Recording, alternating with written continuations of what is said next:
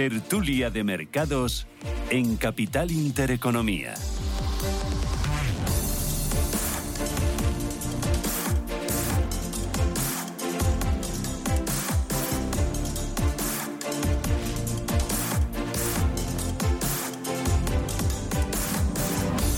Las 8 y 14 minutos de la mañana, esto es Radio Intereconomía y no sé si ustedes lo notan, pero hay sintonía nueva para estrenar este lunes. Sí, sintonía nueva para esta tertulia de mercados de todos los eh, lunes.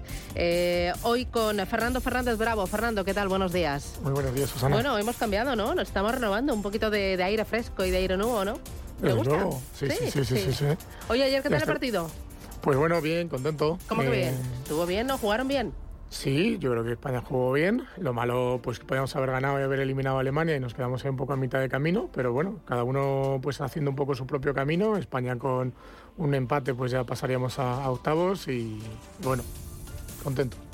Fernando Fernández Bravo, responsable de ventas institucionales de Invesco. Pilar García Germán, ¿qué tal? Buenos días. Buenos días. Tuviste el final, ¿no? Ahí con tus hijos animando. Sí, yo vi el final, tengo tres chicazos en casa y vi justo el gol de Alemania. Digo, qué rabia. Y se pone la camiseta y todo, todos, Todos con la camiseta de España, la roja, mi hija también, que también tengo una niña, y todos animando como campeones. Bueno, y tú ahí la primera, ¿no? Yo, la, yo al final, pero sí, yo acompañando, acompañando. Y tú les vas preguntando, oye, ¿esto qué significa? ¿Esto por qué? Sí, fuera de juego, ¿eso qué Sí, ese tipo de cosas. bueno, bueno. Pilar García Germán es directora de ventas de Fidelity Internacional. Carlos Moreno, ¿qué tal? Buenos días. Hola, buenos días. Tú eres también muy futbolero, ¿no? Correcto. Así que lo estarás disfrutando, ¿no? ¿Hoy quién juega? Hoy no juega nadie. Todavía no me ha dado tiempo a mirar, todavía no me ha dado tiempo a mirarlo. No, porque estaba mirando ahora que hablábamos de China o de qué hablábamos. Ah, vale, vale, Yo primero los mercados el trabajo y luego el fútbol. Que me estarán escuchando. Ya, bueno, pero eh, ayer, ¿jugó bien España? Eh, yo creo que sí. Vamos, o podría eh, haberlo hecho un poquito mejor. Bueno, yo creo que al final es Alemania. O sea, que al mm. final todo el mundo decía que Alemania bueno, pero Alemania es Alemania. O sea, Alemania no es Costa Rica y yo creo que nos habíamos venido un poco arriba con el 7-0. Así que bueno, está bien un poco de cura al mitad. Bueno, eh, Carlos Moreno es director de ventas para Iberia de Columbia Trinidel. Y Amparo Ruiz Campo, ¿qué tal? Buenos días. Hola, buenos días. Bueno, que la semana pasada tuvisteis cuántos años ya? Tuvimos triplete. Bueno, bueno, bueno, bueno. ¿Cuántos años ya? Pues hicimos la celebración del décimo aniversario de DEPAM en España. Hicimos también. algunos me han dicho que a las 4 de la madrugada seguían bailando, ¿eh? los extras no los quiero saber, gracias. también celebramos el quinto año del New Gyms y también hicimos roadshow, vinieron los, los gestores. Y, nada, y luego también nos hemos, tenemos otra otra oficina, hemos añadido una oficina. Triplete, ¿no? Sí, que es un, como un centro de alto rendimiento en un sitio muy cookie, que si te portas bien ya te invitaremos. Entonces vinieron los jefazos, bueno, es como la boda tal. Y ya, ya ha pasado. Y ya, pues eso ya. Bueno, me dices, si te portas bien, ¿eso qué significa? Pues si te portas bien y si sigues siendo tan, tan rigurosa y tan estupenda preguntando como llevas todo el año. Bueno, Amparo Ruiz Campo, Country Head para España y Latinoamérica de DIPAN. Así que me tengo que ganar el ir a la oficina nueva. Totalmente. Bueno, pues ya veremos. Vamos a empezar ahora. Eh, enseguida voy a ir con China, que me preocupa mucho esta política de COVID-0 y cómo está influyendo a los distintos activos en China, tanto renta variable como renta fija y vuestra visión también para, para China eh, de cara al año 2023. Pero antes, nos queda un mes, eh, que creo que son muy poquitos días hábiles, para finiquitar este año 2022. Lo mejor y lo peor. Y no vale repetir argumentos. Empieza tú, Carlos. Pues eh, lo mejor es que... Mm, es complicado el mundo de lo mejor. hombre, lo mejor, yo creo que al final nos está dando unas opciones para medio y largo plazo comprar cosas en renta fija que hasta ahora no existía esa posibilidad, ¿vale? Es verdad que los que eh, hayamos estado ahí lo hemos sufrido, pero se nos abre una ventana de posibilidades para los próximos para los próximos meses. Lo peor. Lo peor es los que hemos estado en renta fija y hemos sufrido precisamente esas oportunidades que vemos ahora, pues eh, eso se ha tenido que sufrir por el camino. Por lo tanto, mucha incertidumbre y mucha volatilidad en el mercado. Así que la renta fija, una de cal y la arena, ¿no? Correcto. Ahí el corazón partido. Sí. Ha sufrido mucho, pero en noviembre no ha ido mal. No, no, sí, en general se están haciendo buenas opciones. Fernando, lo mejor y lo peor. Pues me la acaba de quitar mi No, no, no, no vale, no vale, no vale, pasa palabra. La tenía bastante bien elaborada. Ya, ya, ya. Perdón. no cuela. Eh, a ver, lo peor, eh, este año, hombre, ha sido un año en el que la primera parte del año no ha habido sitio donde resguardarse. Es decir, los, los mercados han caído pues a a flote y, y realmente pues eh, no había dónde eh, diversificar para obtener rentabilidades positivas. Lo positivo que no lo podemos quedar, pues que normalmente después de un año malo, pues viene un año bueno. Entonces lo que podemos esperar es que, que el año que viene, pues bueno, pues incluso en, en emergentes, pues donde también puede haber algo de valor, pues eh, empezar a ver pues más, más valor y una buena oportunidad. Pilar. Bueno, yo creo que más allá del comportamiento del mercado, yo creo que lo peor está claro que ha sido todo el tema de la guerra, sobre todo por ese aspecto impredecible, inesperado. Eh, más allá de la tragedia humanitaria, el impacto que ha tenido sobre los mercados, como comentaban mis, mis compañeros, el impacto en la economía, la incertidumbre que genera en el sistema, porque claro, a partir de ahora dices, ¿y ahora qué? Bueno, pues ahora no lo sabemos, hasta que esto no termine es imposible, con lo cual yo me quedaría como lo peor, clarísimamente, la, la guerra, ¿no? Eh, en este año 2022. Lo mejor, yo soy optimista por naturaleza, sobre todo los que me conocen, y la verdad es que hay poco donde, donde elegir, pero bueno, Fíjate que casi me quedaría con eh, el mercado laboral en Estados Unidos. Oye, que sigue aguantando eh, y el consumo sigue tirando, no sé lo que va a aguantar. Pero bueno, no ha sido tan dramático el año gracias a lo mejor a esa fuerza de, de mercado laboral. Amparo. Pues yo con pensando en el medio largo plazo, creo que lo mejor de este año ha sido la normalización de las políticas monetarias en el mundo y además con cierto concierto, que es también algo bastante histórico. Eso me parece que es eso ya es una pasada y lo bien que se está desarrollando, sobre todo en Estados Unidos. Estamos teniendo bastante bueno, a lo mejor hasta nos evitamos la recesión, fíjate. O sea, habrá que ir viendo dato a dato a mí me está encantando cómo está reportando, conociendo a muchos otros eh, expresidentes de la FED, este me parece que es el mejor reportero, el mejor Susana Criado que podemos tener, porque lo va contando todo, lo va, relatando día a día y entonces los mercados que se quieran complicar ya es otra cuestión. Entonces me parece que eso es, eso es especialmente histórico y, y notorio y dentro de lo malo a mí me tiene bastante desconcertada, por supuesto lo de Ucrania es muy trágico, pero a mí me tiene bastante desconcertada porque yo no me esperaba esto, China. ¿Cómo se está comportando China con las, con las políticas anti-COVID? Eh, y, es, es, un, o sea, es el, el país más poblado de la Tierra, unos 1.400 millones de chinos consumiendo y, y influye, y la fábrica o una de las fábricas más importantes del mundo. Fabrica 95% de los iPhones de Apple. Entonces, todo lo que está haciendo China, ya estamos viendo por fin algo de protestas, protestas locales. Eh, eso me parece que es, que es triste, pero, pero creo que es histórico. Y si China da, hace una, lo que ellos consideran una bajada de pantalones, que es aceptar algo de los, de los fármacos de Occidente y porque los suyos, por lo visto, ni son tan potentes ni duran tanto tiempo. Entonces, de, de la que se, se vuelvan un poco más más acomodaticios a lo que está pasando a las, a, a, las prácticas en el resto de Europa, eso va a ser súper buena noticia para el consumo del mundo y para los materiales, y, etcétera, etcétera. ¿Cómo estáis viendo, Pilar, eh, China, eh, esta política de COVID cero y cuál es la visión de Fidelity para el año que viene? Bueno, a ver, eh, lo que está pasando en China es un tema puntual, es un tema temporal. Nosotros desde Fidelity la, la, verdad es que llevamos muchos años apostando por la economía china, lanzando nuestros propios productos, invirtiendo allí. Tenemos, sabes, eh, Susana, que tenemos allí varias oficinas, gente local eh, y que nos están transmitiendo continuamente. Con lo cual, China es un mercado para meterse, es un país para meterse a largo plazo y donde también hay que recordar que las perspectivas de crecimiento no han cambiado. Es verdad que llevan un año y medio tremendo, donde se han juntado distintos escenarios. Hace año y medio estaban con la presión de políticas monetarias, luego con todo el tema de la regulación, el tema de los, eh, bueno, pues de los FDRs, todo aquello, acordaros, y luego aparece todo esto del cierre por las políticas de COVID-0. Nosotros estamos convencidos que esto va a pasar. Eh, lo que no sabemos es la dimensión eh, o, la profundidad del asunto, ¿no? Queremos pensar que de cara al año que viene, eh, bueno, pues ahí tenemos otra vez a Xi Jinping que repite mandato, tercer mandato consecutivo. Son buenas noticias en el sentido, bueno, pues que va a seguir un poco con esas medidas facilitando las políticas monetarias, fiscales, con donde el objetivo principal es el crecimiento de la economía y es la estabilidad de la población, pero sí que es verdad que el tema de los cierres está afectando mucho. Eh, el, bueno, la economía china viene por el lado de crecimiento, viene por el lado del consumo.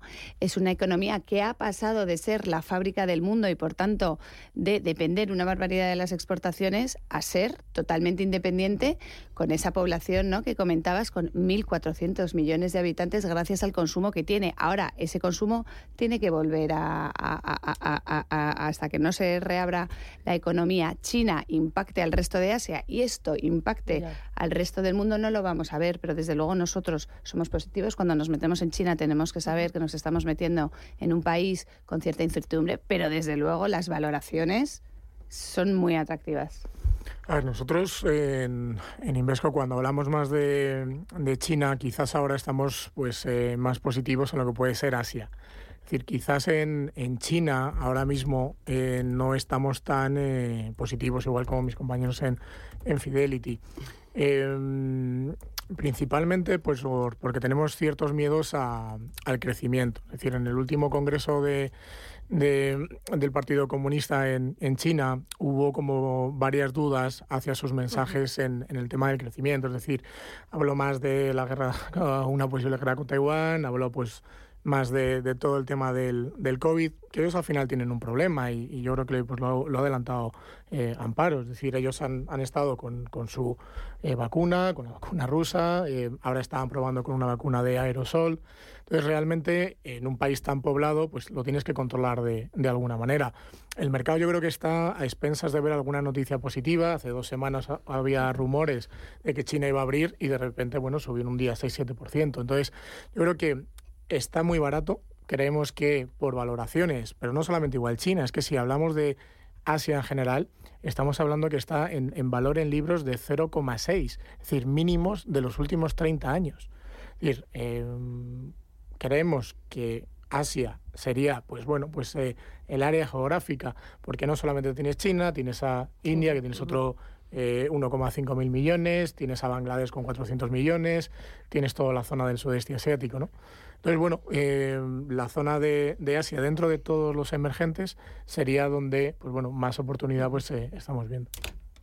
Estamos de acuerdo con el tema de Asia más en general, más que focalizados en, China. el problema de China es que ya traspasa un poco el tema de lo que estamos hablando de valor en libros. O sea, es que si empiezan este tipo de protestas, se pueden quedar en nada o puede llegar a muchísimo más de, de que podría ser mucho más dramático a nivel de país. Entonces ahí estamos un poco más preocupados. En general los emergentes es complicado que lo haga bien en un entorno de dólar fuerte, de volatilidad en el mercado, eh, cosas así. Por lo tanto, nosotros estamos bastante cautos a lo que, lo que tiene que ver con, con Asia eh, y en general con, con China. Amparo, ¿vosotros? Sí, nosotros tenemos, tenemos una estrategia y hemos abierto una oficina en, Hong Kong este año. Eh, tenemos una estrategia que es la de dragones que precisamente hemos metido a Japón para hacer un poco de contrapunto, porque los emergentes pues tienen una volatilidad intrínseca de la cual no te puedes deshacer y por eso son países, eh, o sea, son países totalitarios y te la, te, la lían, como ha pasado con Rusia. Entonces, China, China es importante por un lado, por todo lo que exporta, que es indudable, es un exportador de semiconductores, de materiales, les está vetando Estados Unidos, entonces tienen que hacer ellos su propio, su propio desarrollo tecnológico de punta a punta y eso es una, eso es una novedad, pero no deja de ser, no deja de ser un, un, un, gran consumidor de, de lujo y de, bueno, de muchísimas cosas. Tenemos chinos viajando por todo el mundo y, a ver si les dejan otra vez salir y, salir de las fábricas para empezar, porque están bloqueados en las fábricas.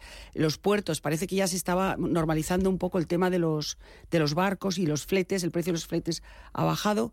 China es muy, muy importante para ellos, para su, para su entorno, para Taiwán, para Corea, etcétera, etcétera. Y yo espero que no la líen con la política exterior y espero que tampoco que la, la líen con, con, o sea, que se demuestre que están haciendo espionaje, que sí que lo están haciendo, pero que sea demasiado, demasiado obvio para, para considerarles. Ellos quieren ser una potencia mundial y se tiene que ver, incluso con el tema de Ucrania, se tiene que ver eh, para dónde se decantan. Es un momento muy interesante para China y su entorno. Me oía publicidad, primera paradita. Habéis hablado, eh, Carlos, de renta fija, oportunidad estamos ante una oportunidad histórica dentro de la renta fija. ¿Qué duraciones, para qué tipo de perfiles, eh, qué tipo de emisiones son las que eh, pueden ofrecer una, un mayor refugio? Porque ya la renta fija es refugio, un mayor refugio y una mayor descorrelación para la renta variable. Publicidad, ponemos el foco en la renta fija y miramos también a 2023 si me dais alguna idea de inversión.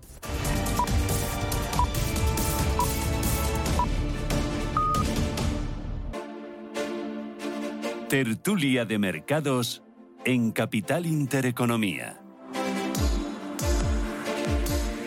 Hoy tertulia de mercados con Fernando Fernández Bravo de Invesco, con Amparo Ruiz Campo de Dipan, con Carlos Moreno de Columbia Trinider y con Pilar García Germán de Fidelity. Eh, oportunidad en renta fija. ¿Sí? ¿Por qué? Bueno, lo que hemos hablado, ha habido tanto drama este año que por fin los tipos de interés, comentaba antes Amparo, estaban en niveles relativamente altos para lo que venimos de atrás. Eh, lo que decías tú históricamente, esto desde el año 2008, cuando empezaron a intervenir los bancos centrales, no se había visto. Por lo tanto, eh, todo ese dinero que se había metido en, renta fija, en bonos de gobierno, ha, ha salido este año lo hemos sufrido los que hemos estado, pero los que no tenemos esa oportunidad de empezar a coger otra vez esos cupones que hasta hace poco eh, no, teníamos y que de hecho es que estábamos pagando al gobierno alemán porque nos guardara el dinero. O sea que eso era una aberración económica eh, y por lo tanto volvemos a una normalidad.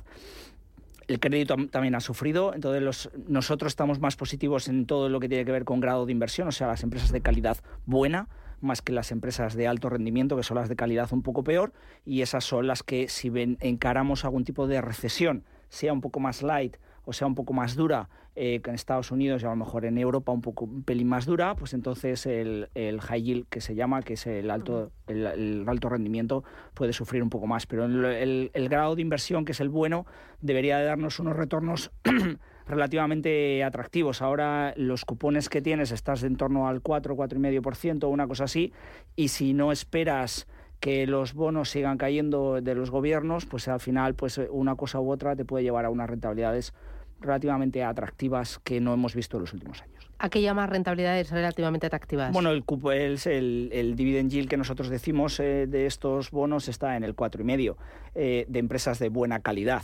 Eh, si no esperas eh, que vaya a haber demasiados sustos por el lado ese de la duración de los bonos de gobierno, pues ese cuatro y medio te podría más o menos aguantar. En el peor de los casos, un 3, tres y medio, una cosa así. ¿Duraciones cortas?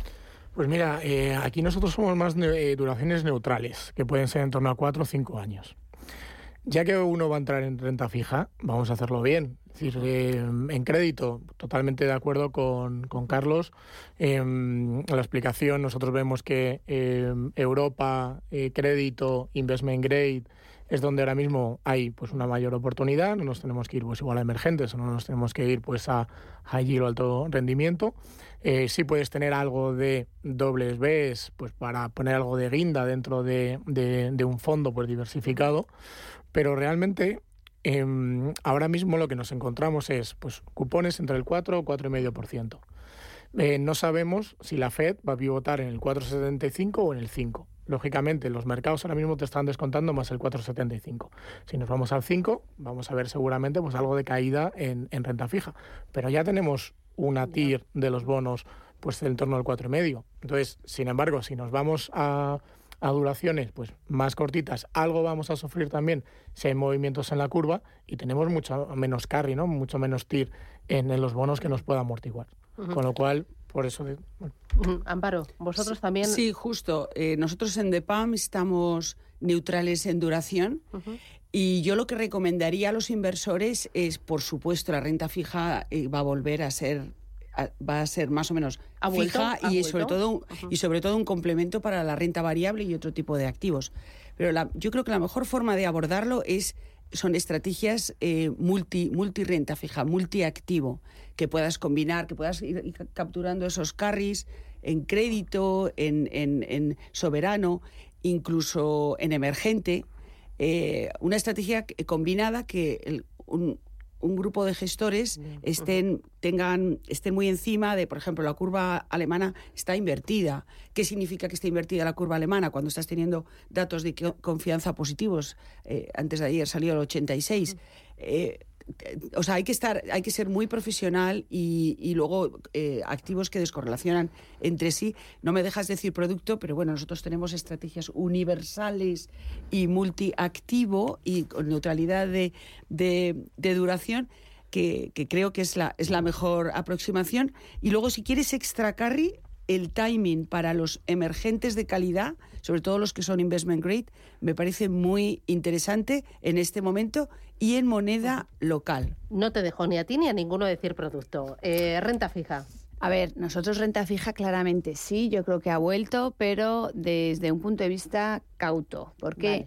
Porque fíjate que ya han pasado 14 años desde que la Fed y otros bancos ¿no? nos sumieran un poco en esa era de tipos y rendimientos ultra bajos. Eso ya, esa era, ha pasado. Eh, ha provocado muchas tensiones este año. Hemos visto, bueno, pues cómo afectaba la renta fija, lo comentábamos antes, sobre todo, bueno, pues por un lado por el ajuste de los rendimientos, por otro lado con el tema de los diferenciales.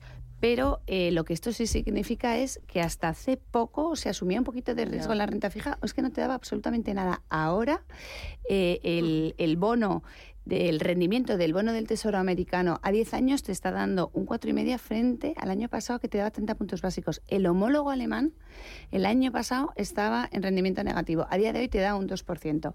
¿Qué quiero decir? Que la renta fija sí, pero con cautela. Nosotros desde Fidelity la verdad es que todavía tenemos una posición bastante defensiva. Seguimos viendo incertidumbre, seguimos viendo unos riesgos por ahí, con lo cual estoy un poco alineada con mis compañeros, sobre todo con Carlos. Oye, ¿y veis apetito por estrategias vencimiento dentro de lo que es renta fija y, en general estáis viendo ya apetito por eh, renta fija. ¿Está entrando dinero en renta fija?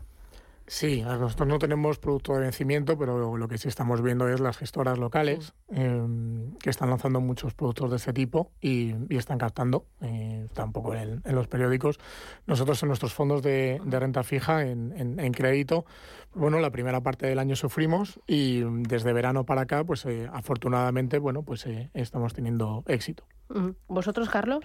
Tampoco tenemos productos a vencimiento. ¿Ninguno tenéis producto a vencimiento? Sí, nosotros vamos a sacar ¿Ah, uno prontito, pero ah. como no me dejarás decir el nombre, se lo diremos a los clientes. Pero lo estamos sacando porque lo están pidiendo en Europa. O sea, según te piden, pues, pues, pero sí que estoy totalmente de acuerdo. Fernando estaba diciendo que la calidad y la selección, el voto va a ser muy importante. No todo vale, no todo el crédito grado de inversión, por supuesto no todo el Hayir, pero hay, va a haber, va a haber, vamos a tener eh, riesgos con la, la, subida de los costes financieros, vamos a tener riesgos idiosincráticos, algunos de ellos importantes. Gestión activa, por lo tanto. Eh, última parada publicitaria a la vuelta, pensando en 2023 y dentro de lo que es bolsa. ¿Mejor sesgo a value o a growth? ¿A grandes o a pequeñas? ¿Alguna temática interesante? ¿Mejor eh, mm, eh, Estados Unidos, carteras globales? ¿O mejor no tocamos renta variable porque dicen que la primera mitad del año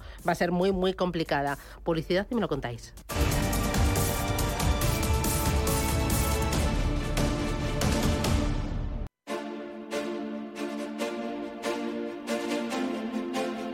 Tertulia de Mercados en Capital Intereconomía.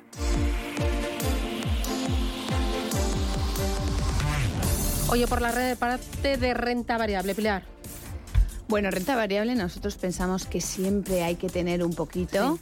Eh, es verdad que bueno, pues en este entorno de incertidumbre y comentaba antes que tenemos una visión un poquito más, más defensiva, bueno, pues a lo mejor estrategias más defensivas. Me dirás que es eso, Pilar, en renta variable, que suele tener más... ¿Eso qué es, no?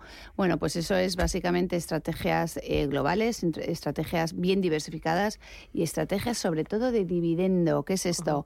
Bueno, pues son estrategias que aguantan mejor porque son compañías fuertes, son compañías de calidad que en momentos bajistas de mercado, en, en, momentos de incertidumbre, como puede ser el actual, aguantan muy, muy bien, ¿no? Es ese concepto que se llama de los aristócratas es del dividendo, que en entornos bajistas, cuando hay muchas compañías que no lo están haciendo bien, estas siguen aguantando, eh, tienen un objetivo de flujos de caja y te lo reparten en formato de dividendos.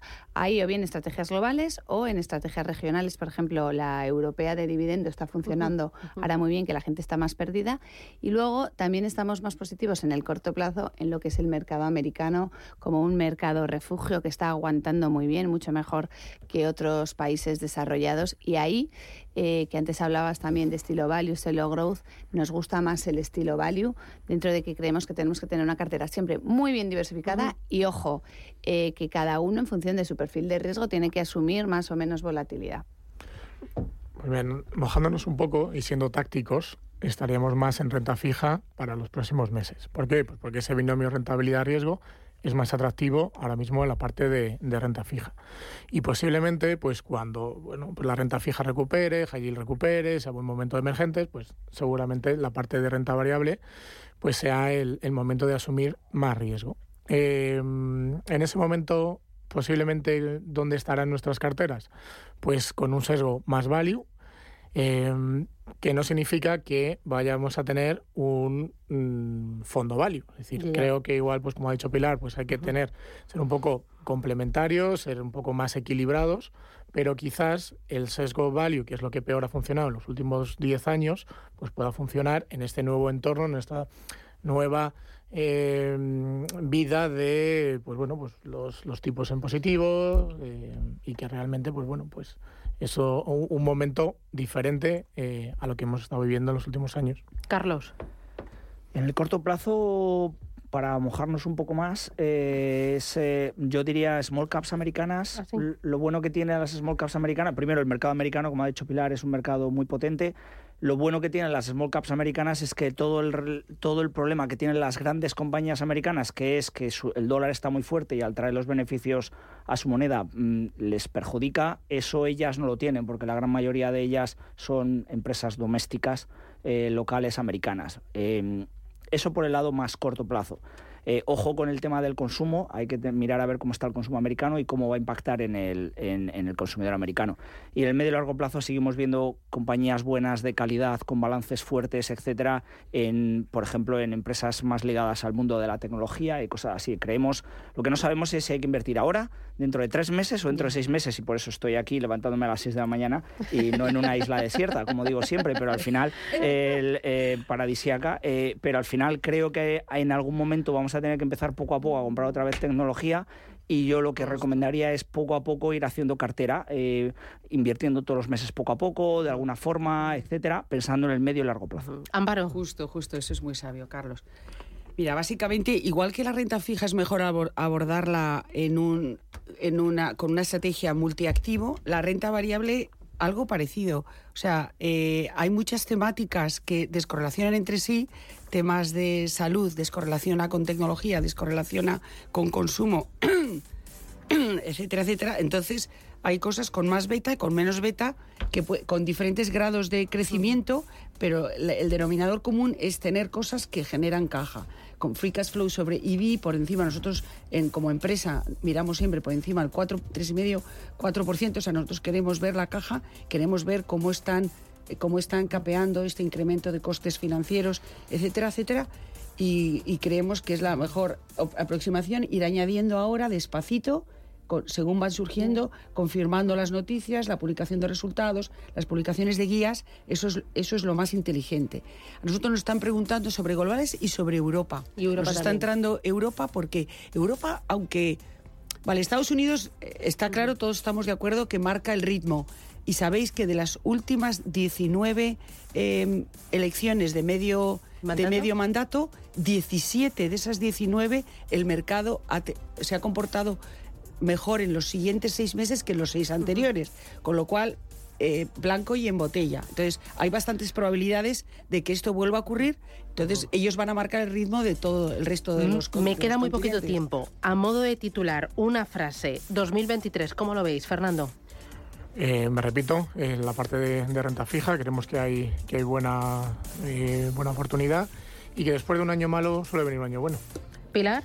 Bueno, pensamos que seguirá habiendo picos de volatilidad, por eso estamos algo más defensivos, pero desde luego hay oportunidades, tanto en la parte de renta fija como en la parte de renta variable. Carlos. Completamente de acuerdo. Después de un año tan complicado, lo único que nos queda es que sea un año relativamente bueno. Entonces, eh, no sabemos si será a principio de año, a final de año, habrá que empezar a comprar bolsa y renta fija desde en breve.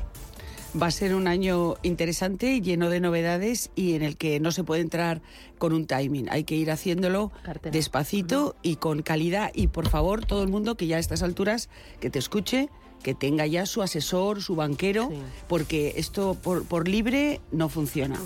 Hay que construir carteras eh, inteligentes y de largo plazo y diversificadas. Fernando Fernández Bravo desde Invesco, Amparo Ruiz Campo desde DIPAM, Carlos Moreno desde Columbia Three Needle, Pilar García Germán desde Fidelity. Un auténtico placer. Muchísimas gracias, cuidaros mucho, abrigaros y a por el lunes. Feliz día. Adiós. Feliz semana. Gracias. Adiós.